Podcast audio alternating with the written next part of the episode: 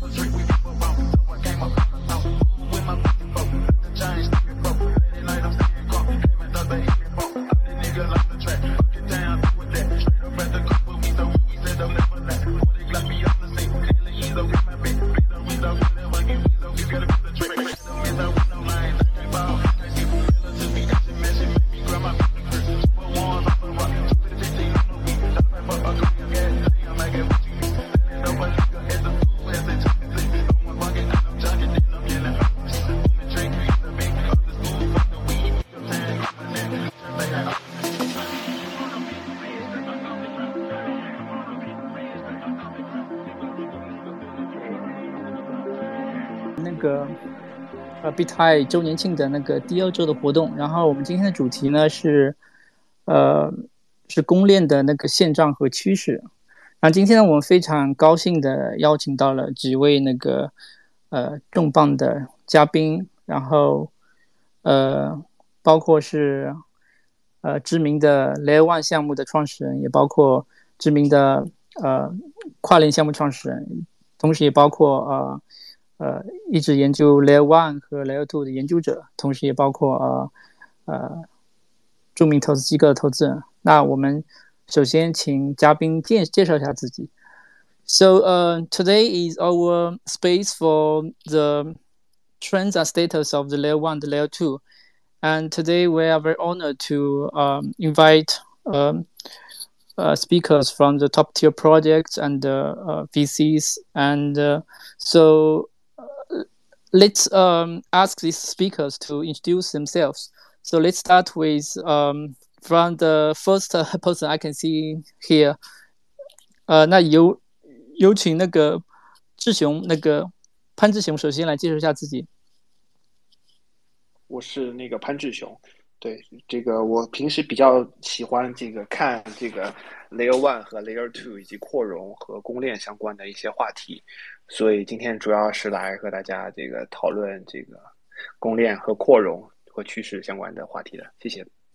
好的，那个谢谢那个呃潘志雄，然后刚刚那个 Tracy 终于那个 join，那呃 Tracy 你来你来跟大家介绍一下吧啊。刚刚这个。我看看起来这个呃，Space 还是时不时的有点小毛病。那我是 Tracy，非常感谢 B 加 I 邀请，也感谢跟那个蔡地从才一起做今天晚上的主持，和各位老师一起来探讨啊，Layer One、Layer Two，围绕这个呃公链现状和趋势来展开更多的讨论。呃，各位老师都是我也非常尊敬的，也在行业里有很深的这个啊积淀了。那很开心今天晚上能和大家一起，然后期待我们有更多的交流，跟大家。能更多的这个好的一些更前沿的行业的见解，谢谢大家。嗯，好的，那个谢谢 Tracy。那今天是由我跟 Tracy 一起来，呃，co-host，呃，今天这这样一个空间。那接下来请那个，请那个董博士，呃，来介绍一下自己。啊哈喽哈喽，大家好，我是赛瑞的董墨。我们主要关注的方向是，呃，多链的跨链交互。啊，所以说呢，对不管是 Layer Two 还是 Layer One 之类的，也都是有比较深入的了解，啊，也在整个这个 space 做了比较深的布局。所以说今天很高兴有机会跟大家一起来分享。好的，那个谢谢谢谢董博士。然后接下来请呃请呃 James James 来介绍一下自己。呃，大家好，我我是那个来自 Platon 的 James，呃，我属于这个。呃，上世纪出土的那种 develop，所以脑子比较顽固，然后进区块链呢又比较浅吧，就跟大家比，确实是缺乏经验和见识。呃，能够跟大家一起讨论、分享，能够学习到大家的新的就是好的这个知识，好刺激一下我这个榆木疙瘩脑袋。非常感谢能跟大家呃 enjoy 今天的这个时间，谢谢。好的。呃，非常感谢 James 介绍，然后接下来请那个来自 IOC 的 Shani 来介绍下自己。呃，Shani，can you briefly introduce yourself and your uh in your institution? Yeah, um, thanks for having me, Teddy and Tracy. I'm Shani, one of the investors at IOSG. Um, we're an early stage VC fund investing in all things blockchain related. Um, so on the layer one side, we've made in the past investments such as Near, Cosmos, Polkadot, uh, as well as layer two, such as um, Arbitrum, Starcoin. Um, so yeah, uh, thanks a lot for having me and looking forward to the conversation. Thanks, Jenny. Um, uh, so I'm I'm trying trying to like uh, translate a little bit about uh, what she said. 呃，我来那个翻译一下那个刚刚山里大概说的。呃，山里是来自那个 IOSD 的呃投资人，然后 RSG 是是一家一线的呃投资机构，然后他们在那个 Layer One 和 Layer Two，呃这些赛道都投出了一些呃非常知名的项目。OK，然后接下来还有那个呃 Win Crypto 也是我们就是周年庆的联合的主办方，那 Win Crypto 小伙伴要不要来打声招呼呢？哦，Hello，各位晚上好，我简单介绍一下我们 Win Crypto 吧。我们 Win Crypto 是链文转型后成立的一家投服务机构，呃，目前是主要为呃有潜力的早期优质项目去提供 Go to Market 服务。对，然后 bitai 也是我们服务中一个非常重要的伙伴，然后也很高兴今天能够参与呃 bitai 的周年庆活动，然后也很期待各位老师的分享。对，好的，谢谢那个 Win Crypto 小伙伴介绍。那我们接下来就正式进入那个。那我们这个 session，OK，我那我们那个第一个问题，呃，呃，是关于那个以太坊的。So the first question I'm asking here is about the Ethereum。呃，那第一个呃问题是，大家知道，其实以太坊是现在一个就是非常那个，就是它呃就是一个超级的那个区块链嘛，就是它在那个。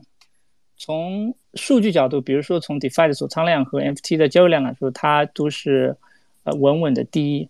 那所以如果我们回头来想的话，就是我们其实在想，就以太坊到今天，就是说这么成功，它的主要原因是什么？所以今天我也是想非常愿意来听听一些嘉嘉宾的分享。那这块的话，那有请那个 James 来先给大家那个分享一下他对这块的看法。好吧，呃，我就是还是像我刚才说，我这个呃，应该是二零一七年年底吧，开始接触区块链，所以在区块链这边的确是年幼无知。但是对以太坊的成功呢，的确是深切的感到。我是技术出身嘛，所以从技术方面，呃，感到呢，它一个是这种，呃，一个是 open source，对吧？还有呢，就是它的这个 transparent 这个 governance，就它各种各种东西是非常公开透明，呃，代码也公开透明，这样呢才能够让人 trust，就是整个区块链就是为了建设一个。可信的一个技术，一个基础设施，只有你这个足够 trust，大家才把这个放心的把把资产也把把各种商务活动才能搬上来嘛。呃，而这个是我深切感到，这个以太坊的社区是真的非常非常牛，很多东西做的非常彻底，呃，充分的去中心化，去充分的透明化，充分的 open。呃，从研究到这个，到这个研发，到各种各个方方面面吧，是的确是需要我们认真学习的。我这我这是简很粗浅的这些认识，谢谢主持人。好的，那个谢谢 James。对，呃，我其实也是深有同同感，就是在以太坊，它在那个呃，就是在开放和开源这方面，确实是做的呃非常好，而且以前其实那个。大家说开源软件，其实以前我们也有很多一些，就是说影响力比较大的一些开源软件，但是其实是能够做商业化的，其实，呃，其其实就就就是没有直接能做商业化的。但是以太坊，呃，它不仅是一个开源 （open source） 和一个呃公开的这样一个。代码库，而且它通过区块链这种方式，然后实现了一个很好的商业化。那同时在上面也是做了一个非常好的那个生态系统。这点我是觉得这个以太坊是，呃，非常成功的。然后接下来呢，我也想非常愿意听一下就是投投资人的观点。嗯，呃，so I would like to hear some like answers from, uh, the investor perspective. So Shani, why what do do things like the success factors of uh, of Ethereum? Um, yeah, so I mean, uh, Ethereum was at the time a 10x improvement on the existing blockchains, which was like predominantly Bitcoin. Um, they introduced like the concept of smart contracts, um, which basically is the building block for every single application and industry in the crypto space. Um, it brought utility to blockchains, but besides just you know payment rail, right? um, you could now do smart things like borrowing, lending, swapping your ERC20 20 tokens, uh, minting NFTs, etc. So the added functionality and the liquidity that it brought um, really kind of kickstarted a network effect that no other blockchains have been able to compete with. Also, because I think market timing was another factor. Back then, there weren't as many, you know, layer ones and layer twos, uh, predominantly layer ones um, that were actively competing against Ethereum. And now that most of those libraries and repositories are built out, uh, it becomes much easier for a lot of the different um, developers to come and start building the first version of their product on Ethereum with the help of these libraries, uh, and then uh, go multi-chain after that. So that's the reason why there's why Ethereum is still uh, the one with the largest TVL and NFTs. Um, it's just it just has more mature uh, applications building on top of that that are also composable. So when new developers come in and build more complicated models and applications, um, they don't need to start rebuilding from scratch. They just need to build on top of what's already out there. Uh, also, like Ethereum is also kind of battle tested uh, as a layer one, uh, as uh, compared to some of the other layer ones in the market. Okay, thanks, Shani. So um, again, I'm trying trying to translate.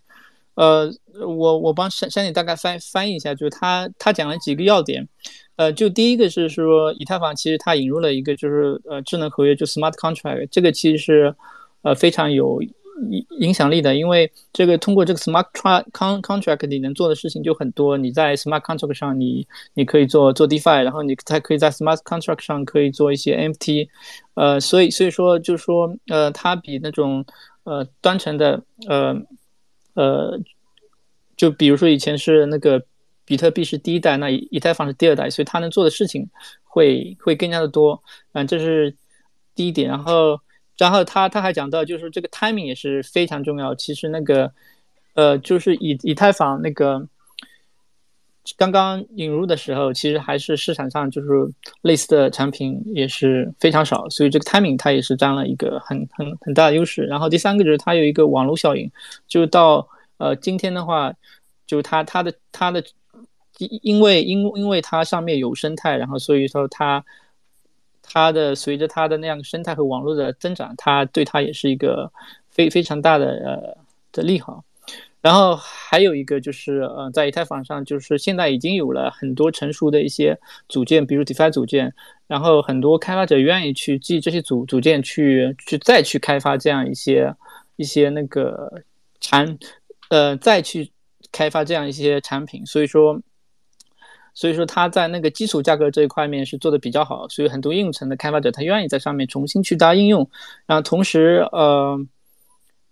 呃，同时的话，就呃，那那个山里刚刚大概讲到了，就是以太坊的安全性也是也是比较高的。OK，那非常感谢那个呃刚刚那个呃山山里的分享。然后我们呃现在那个进入第二个问题。Now let's start with the second question。嗯，那我们第二个问题就是大家知道，就以太坊是很成功，但是呃，但以太坊一直是呃面临一个性能问题，就是呃大家。这个大家可能都是亲，就是亲身，就真正的以太坊用户都能亲身感受到的。那接下来呢，以太坊有，呃，就是说有两两个，就大家比较重要的一个 event。第一个就是以太坊会，会，会，会，会，会做一个 POS 的那个二点零这样一个上线。然后第二个呢，就是做一个呃 Layer One 的扩。呃，Layer One 的扩充，就现在有很多的技术路线，然后也有一些就是说现在看起来，呃，就是从 TVA 个角度就是非常不错的一些一些 Layer Two 的这样一个一个解决方案。那所以说我我想请教的嘉宾的问题是，以太坊随着合并完成和二层这样一个扩容，它会是否能解决就是以前就以前经常困扰我们的以太坊的那个呃性能问题？那这个问题的话，我想首先请那个董博士来回答一下。好的，好的，没问题。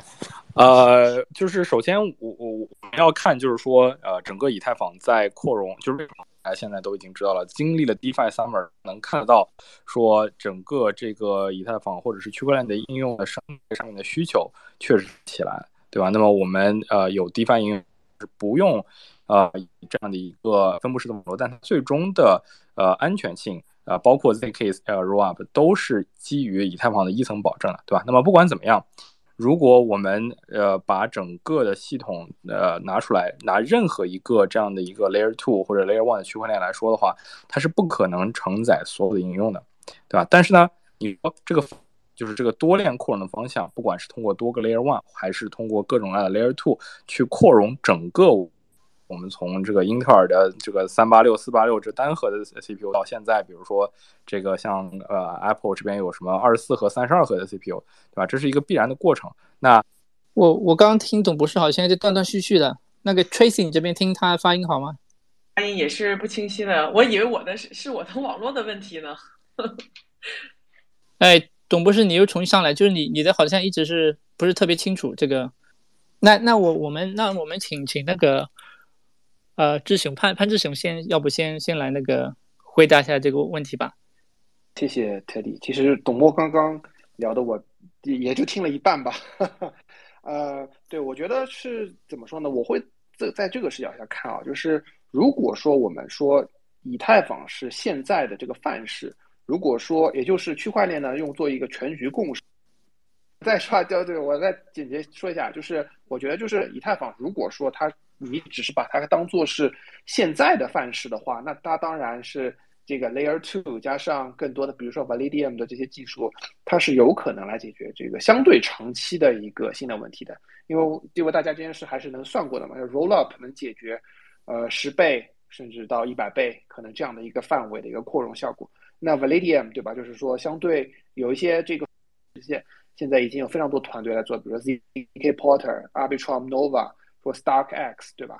他们相对于这个个 Rollup 这类的 Layer Two，他们其实是可以这个进一步减少这个链上的成本，可以把这个以太坊的性能进一步扩张扩张到甚至一百倍以上，对吧？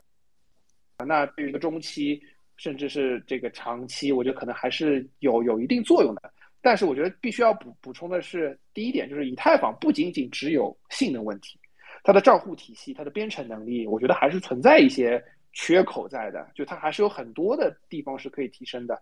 所以我觉得。这些 Layer Two 呢，我觉得不应该早期就只关注 EVM 兼容。未来的话，他们肯定会开发更优质的 VM，甚至是什么 ZK VM，对吧？把这些 VM 让以太坊，让以太坊的这扩容能力做得更强。啊，其实区块链是不是只能用来做以太坊的这样一件事情？它以太坊的这个这些现在的我们能看到这些以太坊范式，会不会有更新的东西？比如说这个存储，比如说这个这个 ZK 技术加持之后，它会不会有隐私，或者是更好的这种扩容效果？我觉得这是可能是更值得探讨的话题，但是这个今天要回答的这个问题的话，就是如果以太坊加上这个 Layer Two，加上更泛的这些 Layer Two 技术的话，呃，以太坊的这些性能还是应该是可以解。对，那个潘兄，你你又被 mute 了，你得重重新开开一下。对，啊不，我我讲完了。嗯，啊，对，啊。对对，好的好的，呃，其其实我这边再稍微插一个，就是说 layer layer two，其实那个这这里面我们实实验下来，就之前不是 Uptime 搞那个活活动嘛，就是说，但是他后搞到后面好像也是造成了那个，好像是搞造成拥塞，是所以说我们这个 layer two 到底能，它到底实际上能是不是有之前预想那么好呢？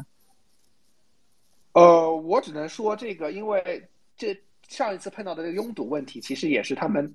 第一次相对大规模的产生大量的 Layer Two 的交易，对吧？这我觉得也对，就是对于 Rollup 这类技术而言，我觉得能提升一百到一十倍到一百倍这样的一个扩容范围，大家应该还是觉得是应该还是可以做到的。对，它可能是需要一些时间，它无论是工程上还是共识上，它还是有有能力来做到的。但是如果你要一百倍以上的话，那真的就干单靠以太坊的现在的这做不到，那可能会通过一些 Validium 是。就不用不利用雷以太坊的 Layer One，而利用利用，那它就可能能做到一百倍以上。这是这件事情呢，我觉得可能还是也是需要一些时间，但是它不是解决不了的。嗯，好的，好的，好的。那那这这一块我也想那个听一下那个 James James James 的看法，哎。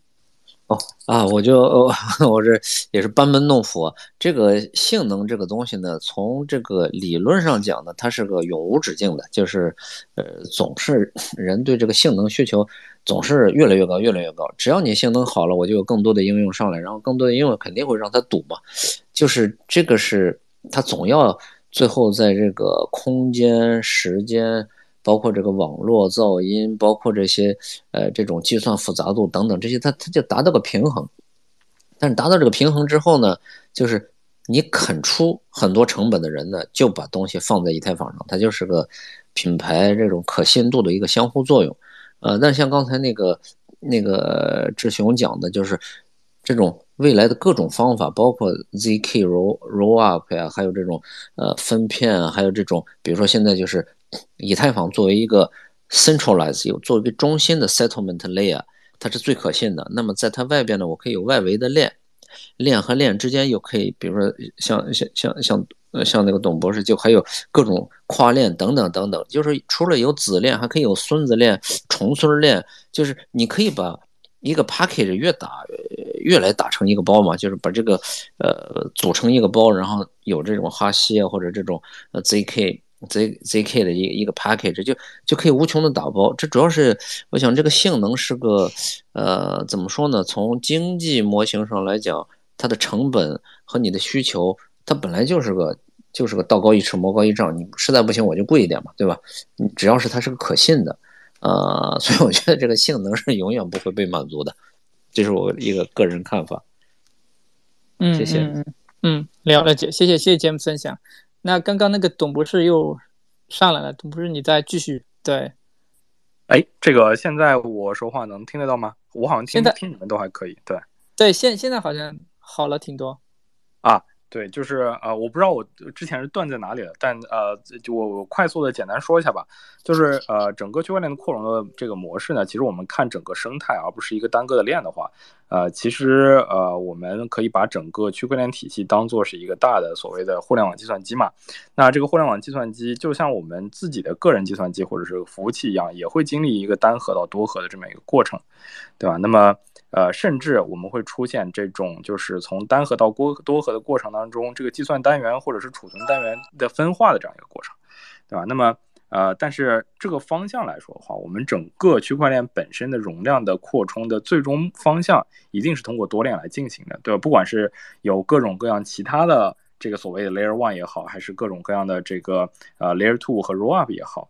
呃，那么但是现在我们觉得就是呃这个呃更多的链或者是更多的 roll up 只是其中一步，对吧？那么更重要的一点是我们如何能够去建设一些应用，让这些应用能够呃去利用所有这些链上面的资源，而不是只能用一条链上的资源，对吧？如何能够建立一个生态，让这些生态是有一个 pipeline 的，而不是说就是哦我在呃链 A 上面。建立一套完整的 DeFi 游戏什么什么乱七八糟之类的生态，然后在第二条链上再重来一遍，对吧？那么这个扩如果是这样的去做整个的这样的一个区块链生态扩容的话，这个扩容的问题实际上是永远不会被解决的，对吧？因为每一条单独的链，它的扩容能力都是有上限的，我们没有必要去一遍一遍去 repeat 这样同样的应用和生态，对吧？而是要通过这样的一个呃多链互交互和这个跨链的这样的一个能力去。呃，解决这样的一个多链呃不不能够很好沟通的问题，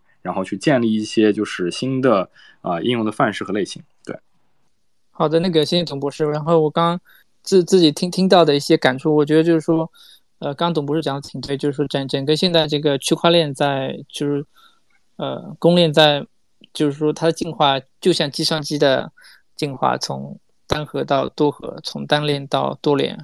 然后从那个计算机就各个硬件做各自的事情，然后到那个模模块化区块链，所以我觉得这个观观点是我觉得是啊，挺挺有意思的。对，嗯，这这这个可可能也也也也真是就是说，呃，就是以后我觉得就是就区块链就是在继续发展的一个一个趋势吧。啊，那呃非常感谢那个刚刚三位嘉宾的分享。那呃，let 呃，let's start with the third question。呃，让让我们再再进入我们第三个问题啊。第三个问问题的话是，就刚刚也讲了那个呃，其他的一些呃公链，然后刚刚讲了高性能事情，然后现在很多其他公链，就是其实有些公链讲讲的故事是说我的嗯。性能会比以太坊，呃，会更好，但是这一块呢，其实现在也不是说完全被验证了，所以说我比较想了解，就是呃几位嘉宾的看法，就是除了高性能这一块的话，就是说大家觉得那个就其他公链跟以太坊竞争，它的主要靠的优势或者差异性是什么呢？那刚刚还是请那个董博士来讲，对，啊，又是我，呃，那个 现现在现在还能听得到对吧？对，对我这边网络可能今天晚上也不太好。对，呃，就是呃呃，整个呃怎么说呢？就是说现在各种公链的生态，大家会有不一样的摇不一样的大旗，对吧？但实际上呢，就是首先我刚才 James 说的，对吧？其实。任何工程的问题都是在 play 一个就是取舍，对吧？就是我们到底呃这个这个这个多一点，那这个跷跷板翘起来了，那个跷跷板就是被压下去的，对吧？就是没有一个区块链一个单链的解决方案是一个完美的这样一个解决方案，这是我们就是从整个区块链事实上来说，大家在做的事情上面来讲，对吧？那么呃，但是呢，就是说呃，我们真的去看现在的整个这个各个区块链。他们手里面拿的这个 playbook 是什么 playbook 呢？就是我们都学 Polygon，对吧？其实 Polygon 是就是这一波里面第一个玩，就是所谓的承载以太坊需求溢出的这样的一个，就是怎么说呢？playbook 玩通的人，对吧？所以说呢，各个 chain 都去 follow 这样的 playbook，希望在自己生态上面建立跟以太坊类似这样的生态。对吧？我们去看这个问题的时候，其实很有意思，吧？就是我最近也在想一些，就是这个呃，就是有一些观点说，社会的发展就是可能和微观的一些生物发展都是非常相似，对吧？我们可能就是看啊，这个以太坊，对吧？是作为整个的这样的一个呃，就是呃所谓的智能合约的这样的一个 space 的这样的一个第一个原细胞，或者是第一个这样的一个干细胞，对吧？然后那么。整个这样的一个我们目前看到的这个多个 layer one 的这样的一个生态呢，就有点像这个干细胞分裂出来了很多很多其他的类似的长得差不多的干细胞，有的干细胞可能哎这个活得更好一点，有的干细胞可能活得不太行，对吧？但是呢，我我我觉得就是说在下一阶段的时候，就是这几个，比如说我们分分裂了十个干细胞，对吧？那个这个干细胞干细胞一号可能以后长成神经细胞，干细胞二号以后可能是肌肉细胞，干细胞三号可能是皮肤，对吧？就是说。我觉得在下一波的时候，我们可能会看到的更多的是区块链和区块链之间上面生态的一些分化，对吧？就是看能不能使得用某种契机使得这样的分化产生，对吧？就是说，呃，这个我觉得还是一个蛮有意思的，呃，这个呃可能性，对吧？那么，呃，什么会催生这些分化呢？可能并不一定是技术，或者是并不一定是说有性能有多好，反而是一些。呃，就是有可能是一些生态或者是社区上面的一个呃建设和形成，但是也完全有可能是一些就是技术上面或者是这个生态呃这个这个设计上面的呃不一样，对吧？你比如说像最近大家一直在非常炒的 Aptos，对吧？啊，这个它的它的主要的观点就是说啊，我们这个东西非常适合做 NFT，因为是 Move，Move 有这样的一个 ownership 的概念，对吧？它的整个编程范式跟 Solidity 是不一样的，所以说东编的东西更安全，更适合去产生资产等等等等这些东西，对吧？那么，呃，我觉得就是说，呃，下一个就是我我我目前一直在比较关注的一个点，就是说这样的分化到底是在什么样的情况下？以什么样的呃什么样的时间，以什么样的方式去产生？但是我觉得这个东西是一定会产生的，否则呃没有必要就是大家每一条这个呃 blockchain 都是长得一模一样，对吧？就是这个李逵和李鬼的这样的一个区别。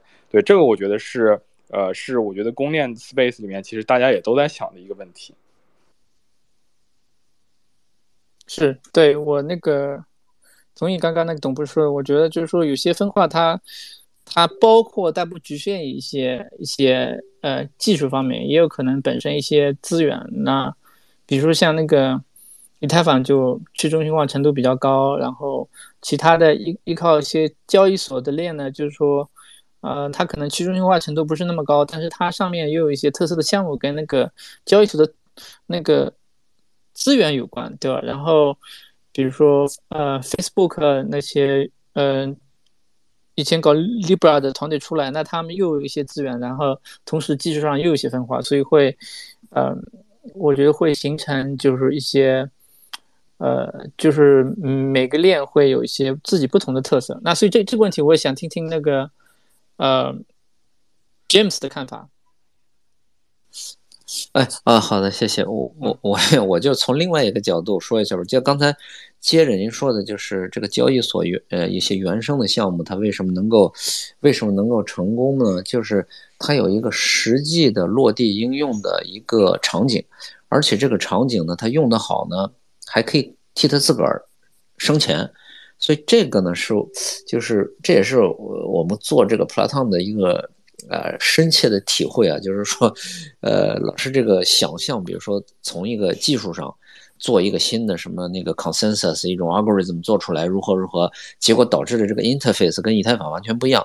这样的话，你周围的各种这个工具，就是你的建设者就非常少，因为你那这个工具太特殊了。就别人我是我是会那个开汽车的，结果你非给我一个铲车，我不会开啊，就没法替你这个社区做贡献。这样核区核心是呃建设者少，它就发展的就慢嘛，这结果就导致比如说错失很多机会，这这个是很麻烦的。呃，虽然是有这个耐心付出的奶爸，对吧？就一直坚定的支持，坚定的支持，但是那那那个也是也是很艰难的，就很会很痛苦嘛。呃，所以我还是特别注重这个有这个鲜活鲜活应用场景，然后呢有这个呃生态造血。就比如说像交易所，它的区块链项目，它有可能真的就给它 generate revenue 啊，那把这个把这个 settlement 呀各种成本降低啊，等等等等，就是就是得养成这么一个有这么一个场景之后，自个儿能够不断的呃不断的演练，不断的有反馈，而这个正反馈又可以让这个产品让这些东西越来越好，这样就会找到自个儿生存的那个呃那个地方。所以呃不要不在乎大小啊，有的就不不也不需不需要他们一开始就搞一个宇宙级的公链，我要 PK 以太坊如何如何。就是可以做以太坊的子链，甚至是孙子链、重孙链，对吧？可以做到一个小的，像像个小鱼缸那么一个生态。但这个生态呢，最好是能够真的有建设者能够自我繁殖，就是基于区块链的这些理念，呃，不要拘拘泥于任何技术，能让它真正的有用，有用呢，然后有有反馈，然后有有有钱挣，有这个新鲜血液进来，它就活起来了。这这是这是我的一点粗浅的那个。见见解，谢谢主持人。好的，谢谢谢谢 James。我听起来就是说，其实对于公立来说，其实那个呃生态也是那个非常重要，然后有一定的应用场景，然后最好能产产生一些收入。其实这个其实就是反过来能够去又是促促进那个呃公链的发展。好的，那个刚刚其实那个呃，其实那个董博士刚刚也提提到了那个。就是说，呃，就是最最近刚刚出出来新攻略，比如说 Aptos 和和那个叫 SUI，对，所以所以这个这这个就是我我的呃第四个问题。So the fourth question is about the the the new 呃 so-called new blockchain like Su and Aptos。所以所以我们比较呃呃感兴趣，就是说。像这些呃，就是叫呃新公链，就他们跟之前的公链就是有有什么不同？就大家叫它新公链，是不是是不是之之前的就就变成了旧公链？它为什么就是说这个新公链出来又会受到资本的热捧呢？然后这个我想听听那个志雄兄兄的那个呃想法啊。对，我觉得这应该会是一个非常持续性的话题啊。我们能看到过去四到五年的时间里。以太坊的杀手层出不穷，对吧？无论是我要做跨链，我从性能，对吧？我共识，我更强的虚拟机等各个方面进行各种各样的扩展，来增加这个来说比以太坊更好的这个故事。所以这一直是资本最热衷的一个话题。因为怎么说呢？公链应该是一个上限极高的一个方向，而且行业发展现在还是相对于一个比较早期的阶段。对以太坊的确有很多很多不成熟的设计，你现在拿过来看，为什么有 Move，对吧？因为它它就可以解决这个资源模型的这些问题，让让来设计这个资源模型会更好、更适合。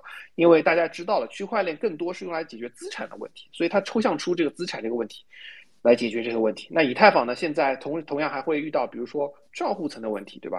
那所以以太坊自己也也意识到这个问题了，所以现在开始要做什么账户抽象，对吧？把账户层来进行一些统一。来来整理，所以以太坊其实也是要需要各种各样的提案来不断迭代的，因为它还的确是有很多不成熟的设计。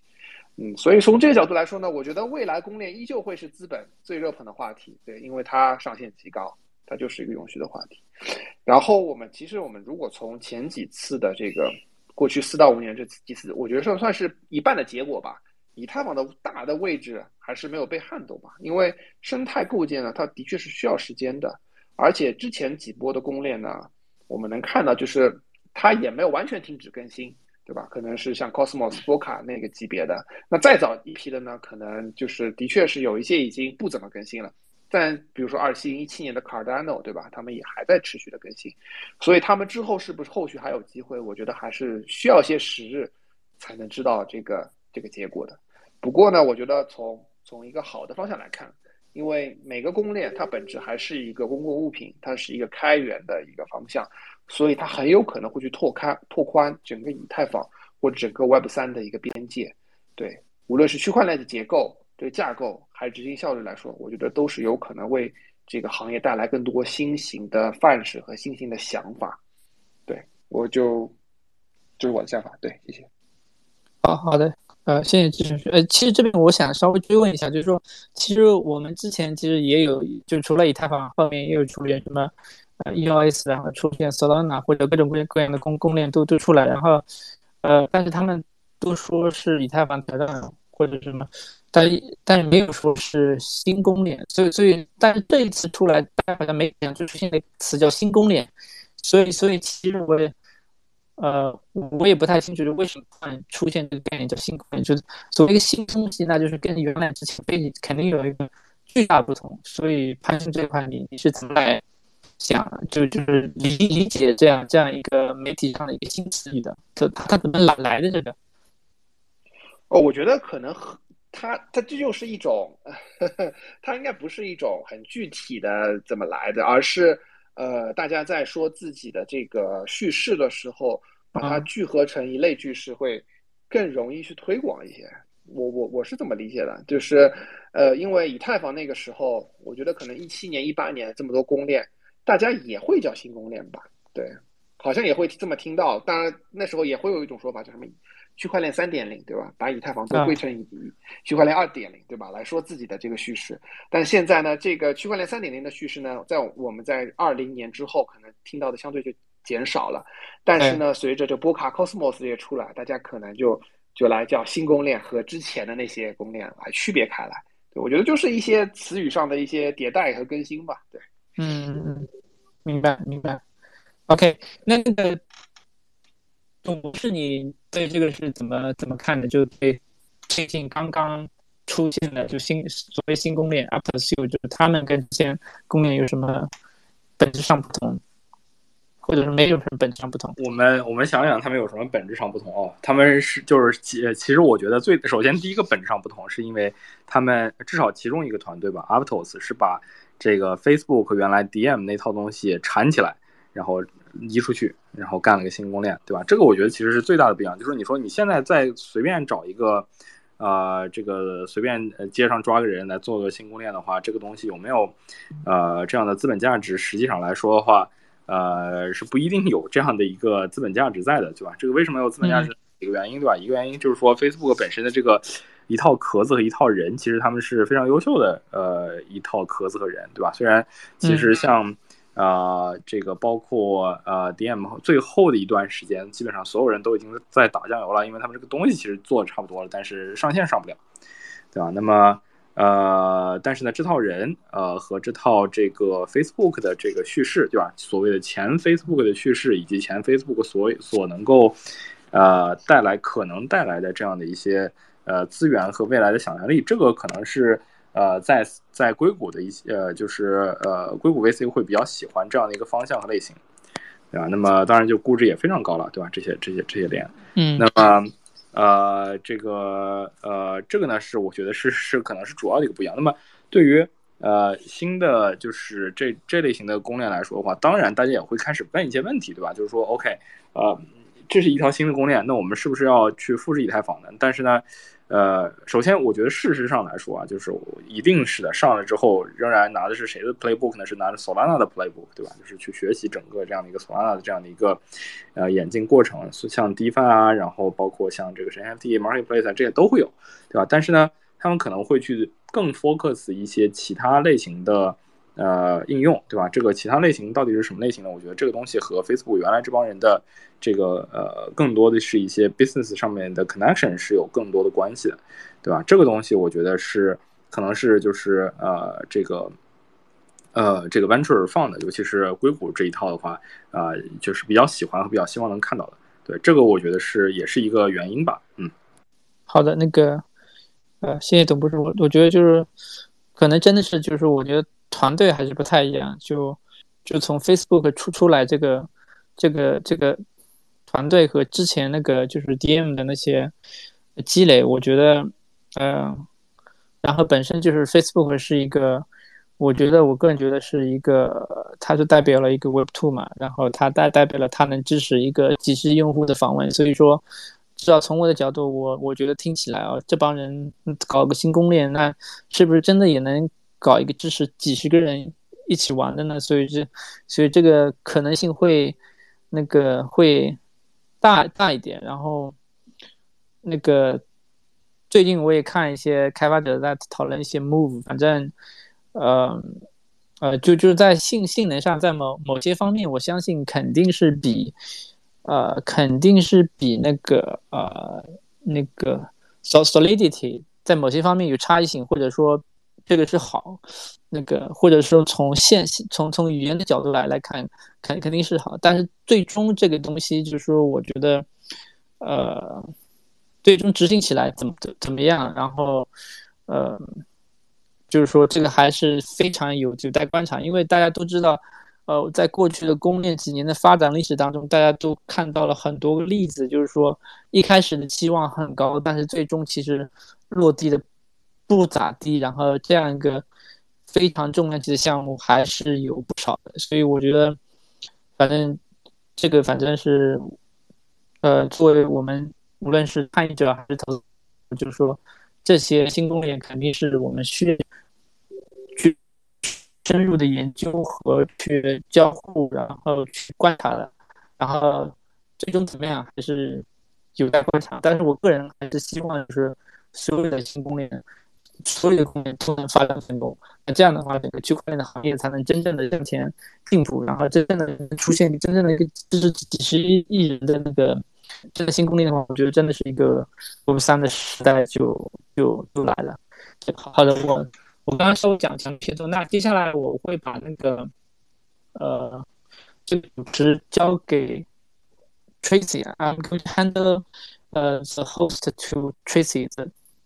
大家都聊了这个现在公链的一些一些呃现在的状况，比如刚刚呃 Teddy 聊到说为什么媒体会说这种新公链，我觉得从媒体的角度来讲啊很简单，是炒新不炒旧嘛。我 echo 一下这个，那其实这个属性的话，大家觉得哎它是一个新东西，能有更多的这个在里边嗯新的故事呀，会很吸引更多的观。可能并没有那么这个故事并没有那么性感，对吧？是这样子。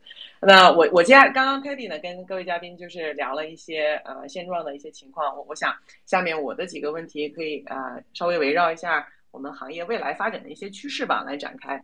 那其实我我想聊的就是说呃很多人呃这个区块链的发展一定不是我们现在看到的样子，我们只是说现在还在这个摸索的阶段。那未来呃它有更大的可能。面更大的，嗯，请问几个嘉宾啊，就是尤其是志雄老师和那个 James，大家在志雄老师刚刚讲了嘛，对 Layer One、Layer Two 看的很多，他肯定有很多很好的 insight 想听他分享。还有 James，想请两位跟大家啊展开想象一下，我们未来公链的发展，你们会认为有哪些新的趋势啊？一些新的可期待的一些东西？我们先从志雄老师开始呗。对，谢谢 Tracy。对，我觉得这个问题啊，就是我我我我才是这个在 James 面前班门弄斧，因为我我我们真的是不是真正开发公链的，所以对公链底层其实研究也没有这么透彻。只是说我们在观察这个行业的这个发展的时候，就是我我我我我会做一些观察吧。就之前其实很多公链其实都是往往在集成度更高的方向。的方方向在发展，比如说以太坊，它包含了共识计算，对吧？这两层啊，你可以把它剥离开来看。但是其他链呢，一般都会就是我们能能看到之前的很多趋势，都是往这个链上来增加它的集成度。比如说我我把跨链的模块做得更好，对吧？我我或者说我把共识这一层做得更好，我把计算这层做得更好。就整体来说呢，我觉得就是集成度它会更高，并且呢就把优化了这么两层两三层的东西。但是随着以太坊也意识到。其实以太坊本质是包含了很多层级的，对？每个层级呢，或许它未来是可以解耦、独立发展的，对。比如说共识层，我单独更新，我从 POW 转换成 POS，对吧？这是这个即将要进行的 merge 的最核心的一个点，就是只改共识层。那计算层呢，未来我可以更新这个以太坊的这个虚拟机，我把 opcode 做些更新，增加一些新的操作码，那我可能会拓宽以太坊的这个功能上的边界，甚至把这个 VM。来做成 zkVM 或者 zkEVM，对吧？这些都是我单独在计算层做的事情。那未来呢？以太坊甚至还可能会独立出数据层这么一层东西。这一层呢，专门来确保数据的可用性，用在呃 Layer Two 啊之类的一些 Rollup 类的 Layer Two 啊这类场景里面。那单独做这一层的数据可用性这一层呢，是有可能让以太坊的这个这个这个现阶段的这个扩容性能增更增加一步。对整体来说的话，就是以太坊其实也理解到了那个每个层级它是可以解耦。开来独立发展的，所以我觉得这里面我会认为比较有意思的一个趋势就是，就是模块化区块链，就是把把这个区块链的结构呢把它拆散，或者说把与区块链的结构呢，并不往集成度增加的方向发展，而是往集成度减少的方向发展。这是和之前我们能看到所有公链的这个趋势其实是相反的，而不是像以太坊杀是当时的之前所有的以太坊杀手那样，增加自己集成度，减少自对增加自己的集成度。对，所以说我们能看到这个减少自己集成度做的更少、更抽象，而不是做的更多、更具体，是我能看到一个比较有意思和之前。不太一样的这种叙事，新的叙事。那比如说 Celestia，对吧？他们其实最早提出了模块化区块链的范式，对，所以说这个范式和以前很多以太坊杀手是完全不一样的路径，对。然后虽然以太坊本身呢也在分离自己的各个组件，对，把把把把共识层、计算层和数据层，未来应该至少至少会分成这三层东西，对。其实已经在慢慢的做这件事情，以太坊的这一些 EIP 也在做这件事了。但是以太坊对它本身，因为跑了大量的智能合约和已经在运行的这个系统，所以它要去分离的话，其实是要考虑到你的兼容性和长期的这个对怎怎么来来升级这件事情，是比其他链来来做的更难的。但 Celestia 呢，它的优势呢，它是从零开始做一个更彻底的方案，链本身呢，它只做。共识和数据可用性，而把 VM 这层东西呢交给更上层的链或者上层的 Rollup 或上层的应用来实现。大家不同的这个 VM 可能有不同的这个结算的逻辑，有不同的社会共识的逻辑，而这一层逻辑呢，而不用就不用和底层的数据可用性和共识耦合的这么紧密。如果说我的应用想要去回滚某些事情。做哪些操作，那我就不需要以太坊的共识来做这些事，哦，不需要 Celestia 的共识来做这些事情。我在应用这一层，我就能解决这个问题。对，然后还有有意思的一点呢，Celestia 团队其实他们还做了一个以太坊的 Layer Two。那 Co-founder 呢，其实也是以太坊早期的一个非常重要的研究者，所以这种关系呢，可能也会延伸到他们其实以太坊在做的这个这个未来的 Dank Sharding 就 Sharding Sharding 的方案。他们也会部分的共享这个技术的底层方案，所以我觉得这种合作又竞争态势也是非常值得关注的一点。对我就分享这些，谢谢。对，就从呃，刚刚潘老师也也 提问你说，从技术开发的这个角度，您怎么看这个未来呃一些新的一个可以想象的一些趋势呢？哎，这个我我从这个志雄的这儿学到了不少啊，这个呃呃。实际上我是在班诺班门弄斧了，就是扯开了说一下吧。就是从这个技术这边呢，比如说我现在担心的什么东西啊？啊，量子密码现在越来越发展。那么，假如说某一天这个量子密码可以解开这个现在的这些密码的这种私钥。那会有对整个这个区块链的基础就动摇了，就区块链的所有的基础就是这些 token 的 transaction，各种各种东西，这这个它叫 distributed ledger 嘛，是这个分布式账本。那这个账本一旦私钥被破译，那你整整个这个基础就没了嘛。所以这个呢，就是如何能够做到抗量子这个密码学，呃，如何在区块链的生态里边应用，啊，这还是从这个安全角度了。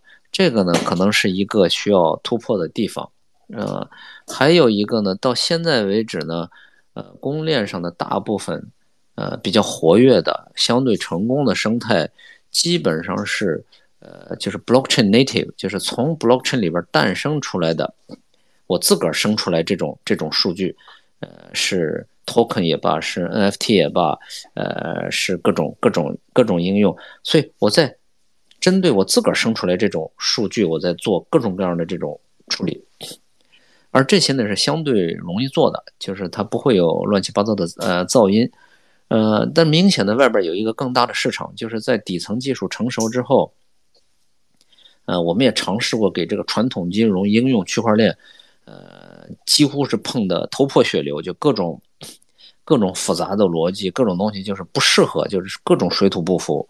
像这种呢，我是感觉啊，就是就刚才那个那个志雄讲的非常好的，就是这个解耦，就各种各样的解耦，解解耦，比如说现在刚才说了这个呃共识层、计算层、数据层解耦，然后在这个商业逻辑上呢，也会进一步解耦，包括比如说现在说的所谓的呃 KYC 啊这种可以解耦，对吧？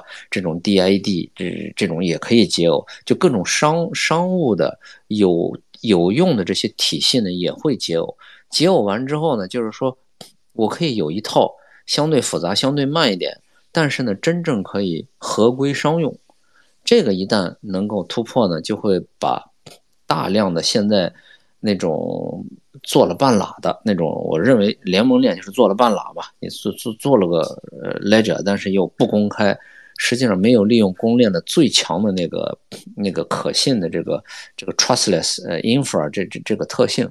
所以这些呢会有一个呃突破，这样的话会有大量的这个业务，大量的现金呃流水啊，各种各种业务会到这个公链上来。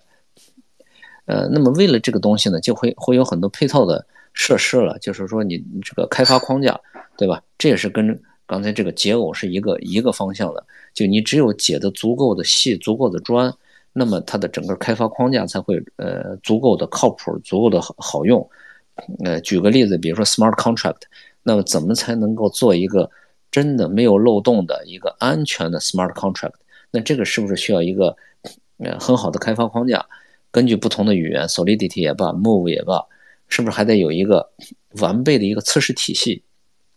就大家可以到我的平台上来测，测完了之后，我可以给你跑一个分儿，对吧？跑到一个百分之九十九点几，就是说你这个几乎是。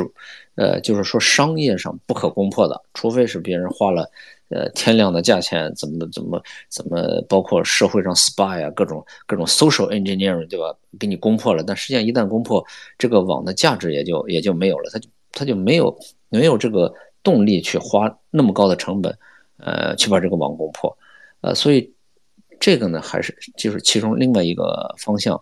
再有一个呢，还是 Echo 那个那个董博士那个就各种跨链各种链，就是多链，它就是会形成。我是自个儿感觉会有一种这种短周期的公链。我这个公链呢，可能不是一个一直生存下去的，有可能就是为了我一个呃目的，呃，很快的通过这些 infra 各种各种开发环境迅速的做出来，做出来之后，它完成它的使命了。比如说就是就是就是。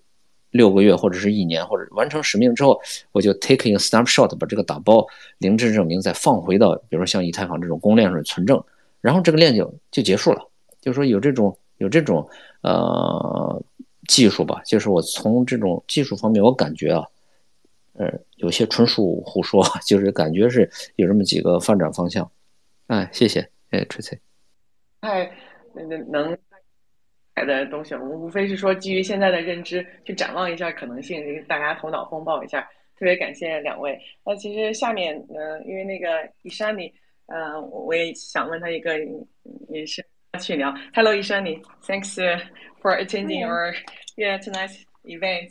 Uh, I do have a question for you. Uh, actually, uh, it's like uh, talking about the uh, for the massive adoption of Web3 application, like um, if you think the blockchain infrastructure, like layer one or layer two, will meet the needs in terms of uh, throughput or latency, like to meet you know, internet.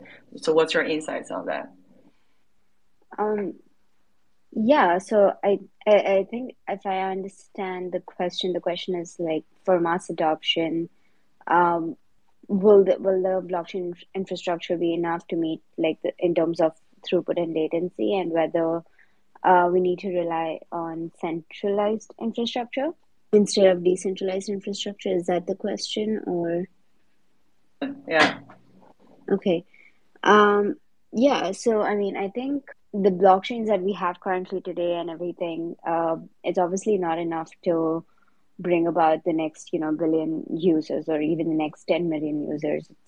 Uh, we need innovations in, in like the in the scalability side but how that's going to happen like is really unknown at this stage. Um, it could happen through you know app chains um, or it could happen through just like faster more slightly more centralized uh, uh, blockchains as well or layer twos and layer threes and layer fours the way that starkware has proposed. It could be any one of those things.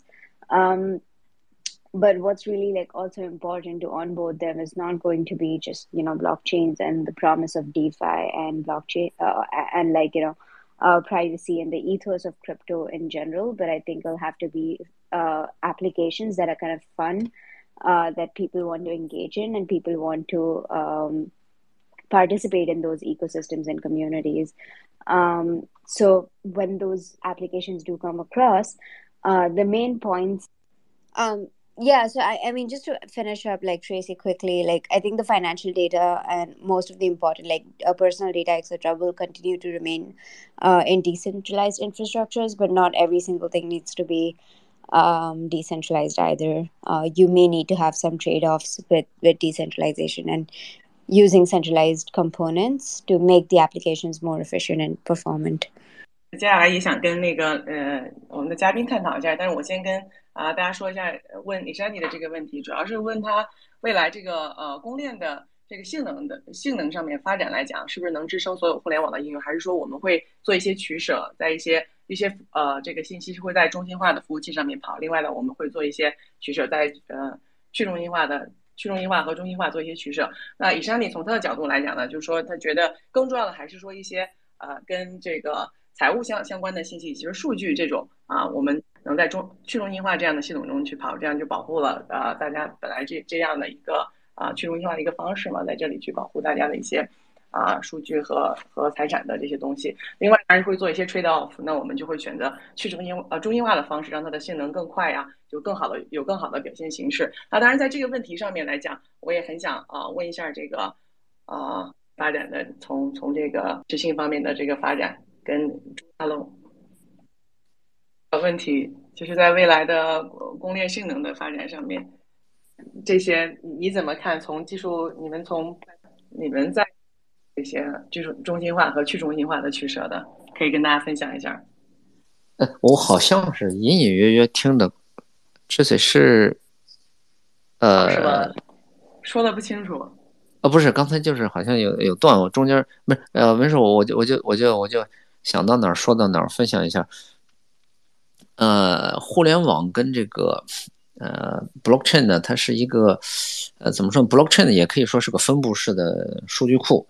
传统的观点来讲，呃，但是经过这种 Web3 这种改造，包括这种数据所有权等等等等很多这种改造之后，它是另外一个另外一个形态，就另外一个呃生态。呃，我个人认为呢，就是。这种互联网的应用，呃，不会被这个 Web Three 这种来重复再现。将来在 Web Three 里边将会出现是一些新的原生的应用，呃，这个这个跟我们以前那个比较痛苦的经验有关，就是做一些传统金融，就是呃为了区块链而区块链，就把很多东西愣往这个链上搬，啊，真是痛苦死了，就最后就是。智能合约一大堆，然后性能非常差，gas 费高上天，这个根本不能用。呃，这个呢，就是有些东西还是要留在中心化。呃，很成熟的东西，就有些就比如说吧，就有些 game 似的，你的体验就是好嘛，本地 game，然后或者是个中心云服务的那个，肯定是比区块链上的 game 要要要顺畅多了。这个它就它不会变，所以还是更期待着是有一些。非常原生的，就突破现有商业模式，以一种新的模式进行互动，进行这个呃交互的新的应用啊，这是这是我我的一点个人感想。哎，谢谢 Tracy。哎，有没有一些补充呢？对于未来这个，对我我可以大概说一下，就嗯，对我我可以大概是我刚刚听了那个嗯 James。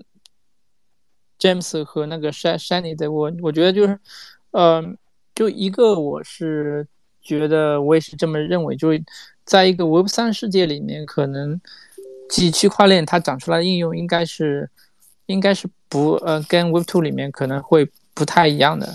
就我觉得 Web 三里面就是应该是要 native 的，就新世界里就是新新的生态里面新的体系里面。它长出来的东西，它必然也是新的。就大家可能会觉得，如果一个 Web 三公司大家介绍的时候，就说我是如果在 Web two 里面，我我就是某某某，对吧？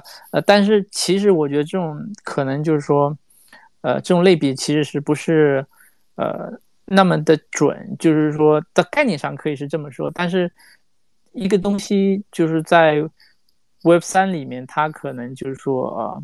它温图里面可能会有，我觉得会有，呃，本质上的呃呃不一样。然后有些 Web Two 里面东西，可能我觉得就是需要用中心化的东西来，解决，就区块链的高性能，我觉得在解决一些就是 search，比如说像 Google Google Search Engine 这么大的一个就 big big data，然后呃就是有很多的就是呃它的性能要求是非常非常高，对吧？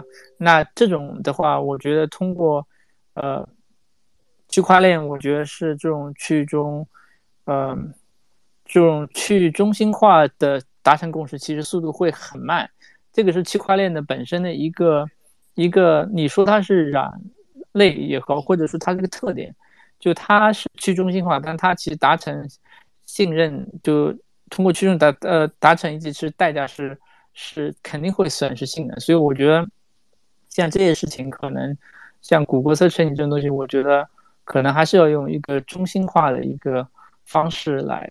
去做才能够实现，就是说，大家现在习惯了在 Web Two 里面的一些一些东西，呃，就 Web Web Two 里面的一个感受。然后，同样的，在 Web 三里面一些新的世界、新的应用，在呃，比如说是呃 N N F F T，像像这个 PFP，就是说，这个你如果映映射到 Web Two 里面。你就会觉得，就是说，如果我是一个 Web Two，我就就会觉得，就是 Web Two 的 PFP 是不值钱的，因为你一个头像能值多少钱钱呢，对吧？但是你在 Web 三里面，哎，一个头像就是非常非常的值钱。在 Web 三里面就是一个 NFT，在 Web Two 里面大家就是叫做 JPG，那一个 JPG 能值多少多少钱呢？所以很多人就是因为看不懂这个东西，所以错失了 NFT 的，呃，就就就是一个发财机会嘛。所以我觉得就是说。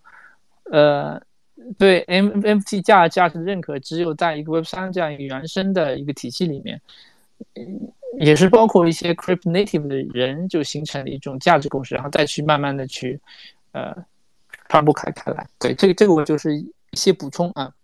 可能这个确实今天晚上这个信号有有点受限了，我觉得应该现在听得清楚了，是吧？大家现在能听得清楚。现现现现在好，现在好。其实我呃，刚刚刚刚大家讲到了这个公链的一个未来呀，以及说我们展展望未来的一些在在公链发生的一些应用，大概它的从背后技术推动的驱动的这个模式会怎么样啊？对，刚刚我觉得 Teddy 讲的一点很好，就是就是说到呃本身的这个它的就 J J P J P G 格式的和 N F T 格式的，就为什么你你会愿意付那么多钱去？跟差不多，呃，大家通常人会认为是一个图片的，就花一百多万美金或者更高的价格去买一张这样的东西，那价值可能就是说它是一个 crypto native 的东西在这里，啊，那这里有有有共识，有价值共识在这里。嗯，说到这些，我觉得其实大家应该也也想从这个 VC 投资的角度来听一下，就是他们从就是从 Layer One 和 Layer Two 这样啊。是怎么去评估一个公链项目的？那这是这里我我也想问这个伊山里，因为他还是其实在 ILC 负责投资嘛，那肯定是接触的项目比较多。所以下一个问题，我想问一下，呃，伊山里他从这个从 VC 的角度来讲是怎么去评估公链的？就是从哪些角度去看？Hey，伊山里，So you still with us, right? Yeah. So I I I got another question for you. So from the VC perspective, we know. we know IISUL it's quite popular here in China and globally for investment in the Web3 uh, you know industry. So how do you evaluate actually the uh, layer one or layer two project, and from which aspects or metrics do you look for some projects? Like, uh, and can can you share share um, insights with us? Yeah. Yeah. So um, when considering really any investment and in the context of layer one and layer two as well. We look for essentially what is like a product level innovation, what is something new that they're bringing in uh, to the ecosystem, what is the special features that is going to be attractive to developers and users as well. Um, and it's really kind of solving a problem for the industry. Mm-hmm. Uh, I think security of the blockchain in general is extremely important aspect, regardless of what the innovation is.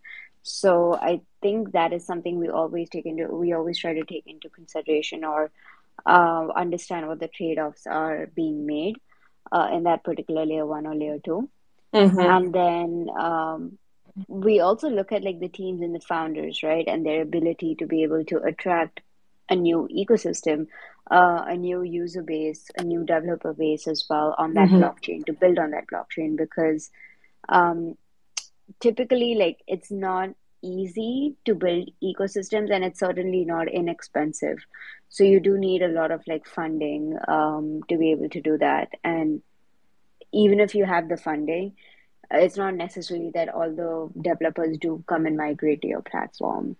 Um, so those are like the high level things we look at uh, Mhm. when considering these investments. Yeah. 嗯哼，对，就是以山你他讲到说，他们在看 Layer One 和 Air Layer Two 投资的时候呢，其实是，呃，他们更看重的是这创创新的东西，然后开发人员或者用户，他们真正能帮到这些这些开发者或者用户，能真正解决当下的一些 呃什么样的问题，但更看重的是这方面的一些创新。那当然，他们也很关注这个安全的这个安全的属性，也是非常看重的，在看项目的时候。但是到最后在投资的时候，当然最重要的也是会看这个团队以及他们创始人、创始人这个整个团队啊，在以及说他们将要在这个链上打造的一个基于开发者的这个开发系统，以及说用户生态系统，他们这样的一个开发的能力，以及说啊吸引的程度吧。嗯，Thanks。呃，我不知道在投资方面，其实各位嘉宾，呃，就是最后的最后啊，我觉得可以可以来呃敞开聊一下，不知道呃潘老师从。呃，观察者的视角，你总是很谦虚的说自己是观察者这个角度，不知道你看到目前投资的一些现象，呃，市场上，呃，你你怎么看这个从投资者的了解的一些行情况吧？可以跟大家简单的啊、呃、说一下你的观察者的视角。好的，谢谢。嗯，其实这我我我我觉得这件事我我喜欢泼泼一下冷水，就是我觉得对于投资人来说，去评估一个公链的难度是极大的，就是它牵扯到的因素是不仅很混沌，而且就是因素也极多。对，因为你想啊，就是一个公链，它至少要包含了技术因素。对你先要从这个它的它的代码层面以及它的技术的构建团队的层面，你要去理解它有没有可能把它的这个愿景给 deliver 出来，对吧？嗯这就是很重要的一个因素了，对吧？这是当然，这也是怎么评估？我觉得就普通投资者是的确是挺难来评估的一件事情。那第二个呢，就可能从生态角度，它它的这个具体的这个切入的场景是什么？这个场景适不适合 Web 三？这里面呢，其实也是有很多这个需要评估的地方，这里面也有很多因素在里面。对我，嗯对对，然后呢，你你你你有了这两个事事情之后呢，你还要有一个类似，就比如说你像以太坊的成功，它不仅是以太坊，它还有 Infura 有 MetaMask 有 Consensus 这样的角色才有可能成功。那这个生态的这个角色是谁来支持、谁来推动的？那的确也有可能是需要一些这种角色。那普通投资人是不是有有能力和有机会也去支持一样这样的角色？这也是里面需要考虑的因素。对，所以说我觉得对于普通投资人来说，去评估一个新的公链，呃，是一个难度比较大且风险比较高的一个一个一个东西。对，嗯，非常非常感谢嗯潘老师的分享。那 Teddy，基本上我我这边到这里，你看你还有没有什么要在结尾跟大家补充一下的？啊、非常感谢各位嘉宾，嗯，期待跟你们更多的交流之后，嗯好的，那个谢谢刚刚那个呃 Tracy 的主持，然后我这边稍微补充一下一个视角，就怎么去看公链。我觉得一种方法就是说，公链里面生态很重要，然后你怎么去看生态呢？那你就去看它开发者，然后你怎么去看它开发者呢？然后你就去看它的黑客松，就你去看那个黑客松，他举办的黑客松的就是项目的那些它的那个创新度和那些项目的团队。那基本上会有一个评估，就如果你用这个标标准去看呢，你大概会对公链有大概的一个一个看看法。当然，当然这这个只是一呃，这只是一个维度，但是我说出来的就是这个维度可能是大多数人会 miss 的，但是这个维度其实其实很重要的，对。然后，嗯，接下来的话，就我们今天的那个 space 也是差不多，然后我们会马上会在 Discord 和其他那个媒体里面会发一个表单让大家去填。然后就嗯呃就在同时呢，嗯呃我们可以再接收就是一到两个问题，就是从我们听众那边，so we can take um one or two questions from our audience 呃、uh, in the Twitter space。如果大家可呃如果大大家有问题的话呢， 你可以举手，so you can raise your hands if you have uh questions about the uh, layer one, layer two blockchain in technology in general。大家看看有什么问题可以举手。主持人那个 JC，你看一下，大家有问题举举手吗？JC，你听到我说话吗？对我这里，我这里没有看到，我往下翻， 这个也没有看到有大家有举手的。我呢，我翻到的是啊，对，我觉得 Teddy 可以做一个总结。对，对于今天的今天的活动，我觉得就就差不多。看看我我我再关注一下，你可以继续说，我看一下下面有没有一些有问题的社区的伙伴。就我，呃，其实我我觉得，其实那个公链这一块，就是我觉得，呃，呃，其实是在整个区块链里面，其实是非常重要。它就它是一个底层的一个基础，然后，呃，它上面就是衍生了各种的，呃，呃，就衍生了各种的生态，是呃，所以就是说。我们就是说，如果是我，我我就是喜欢去，就是说，虽然我不是就是没有写过公链的代码，但是我也去研究，呃，公链，就是我觉得就是说很多的呃价值捕获，就是最终会到公链上面去，因为它是一个，呃，它是一个母体嘛，就是说，呃，就像你你去投股票一样，就是说你会去投，就是说。你可以去投具体的 pick up，你会去投哪个股票？呃，你可以去投，比如说具体一个科技股票。但是你也一个非常呃通用的投资方法，就是说他会去投某个国家的一个就是 index。就这其实也是一种相对来说比较省事的一种啊一种一种方法，因为这样的你不需要去做非常非常多的 research。具体到每个项目，然后你只要去研究一下这个工业上面的生态是怎么样。然后你如果投中一个项目，然后你就会享受到它这个生态上面的一个红利。呃，那比如说以太坊就是特别为典型，就是说它的红利就是说，你如果是只投了 DeFi，那你在 DeFi 热的时候，那你可以抓住 DeFi 红红利。但是它如果 DeFi 下下的时候，那可能你你这个是可能你的 return 就不是特别高。然后。N N 如果是 NFT 起来的话，那你你如如果去投 NFT，你会抓到。但是如果说你前两个月入局 NFT，你可能又会被呃，可能又又会被被买嘛。然后，但是作为一个攻略来说，我觉得这只是呃相对来说，就是说它的，如果你去看它的呃呃从那个风险资产配置角度，它的 risk 应该会比就具体的一个项目会呃会。呃，会低，会会会低的。所以说，如果我没有足够足够的时间去研究具体项目，我会去去去呃研究一下那个呃就是公链。然后，如果一个一个一个公链比较好的话，它在公链上面的每个类型的项目会有 high and low，但是这个公链它总会会抓住就是说繁荣期的它一些红利，比如说像以太坊，它从 DeFi 到 N NFT 它其实这个红利，这个 DeFi 跟 NFT 都都会有一部分输入到它本身的公链里面，所以这个其实我觉得是我个人觉得是觉得比较重要，所以我呃我会去花很花比较多的时间去研研究研究呃呃就是 Layer One 的 Layer Two，那当然这这个这个不是投资建议，只是我个人的呃一些一些想法，对，很棒，Teddy 对行业也是有嗯非常深的自己的这个 insights。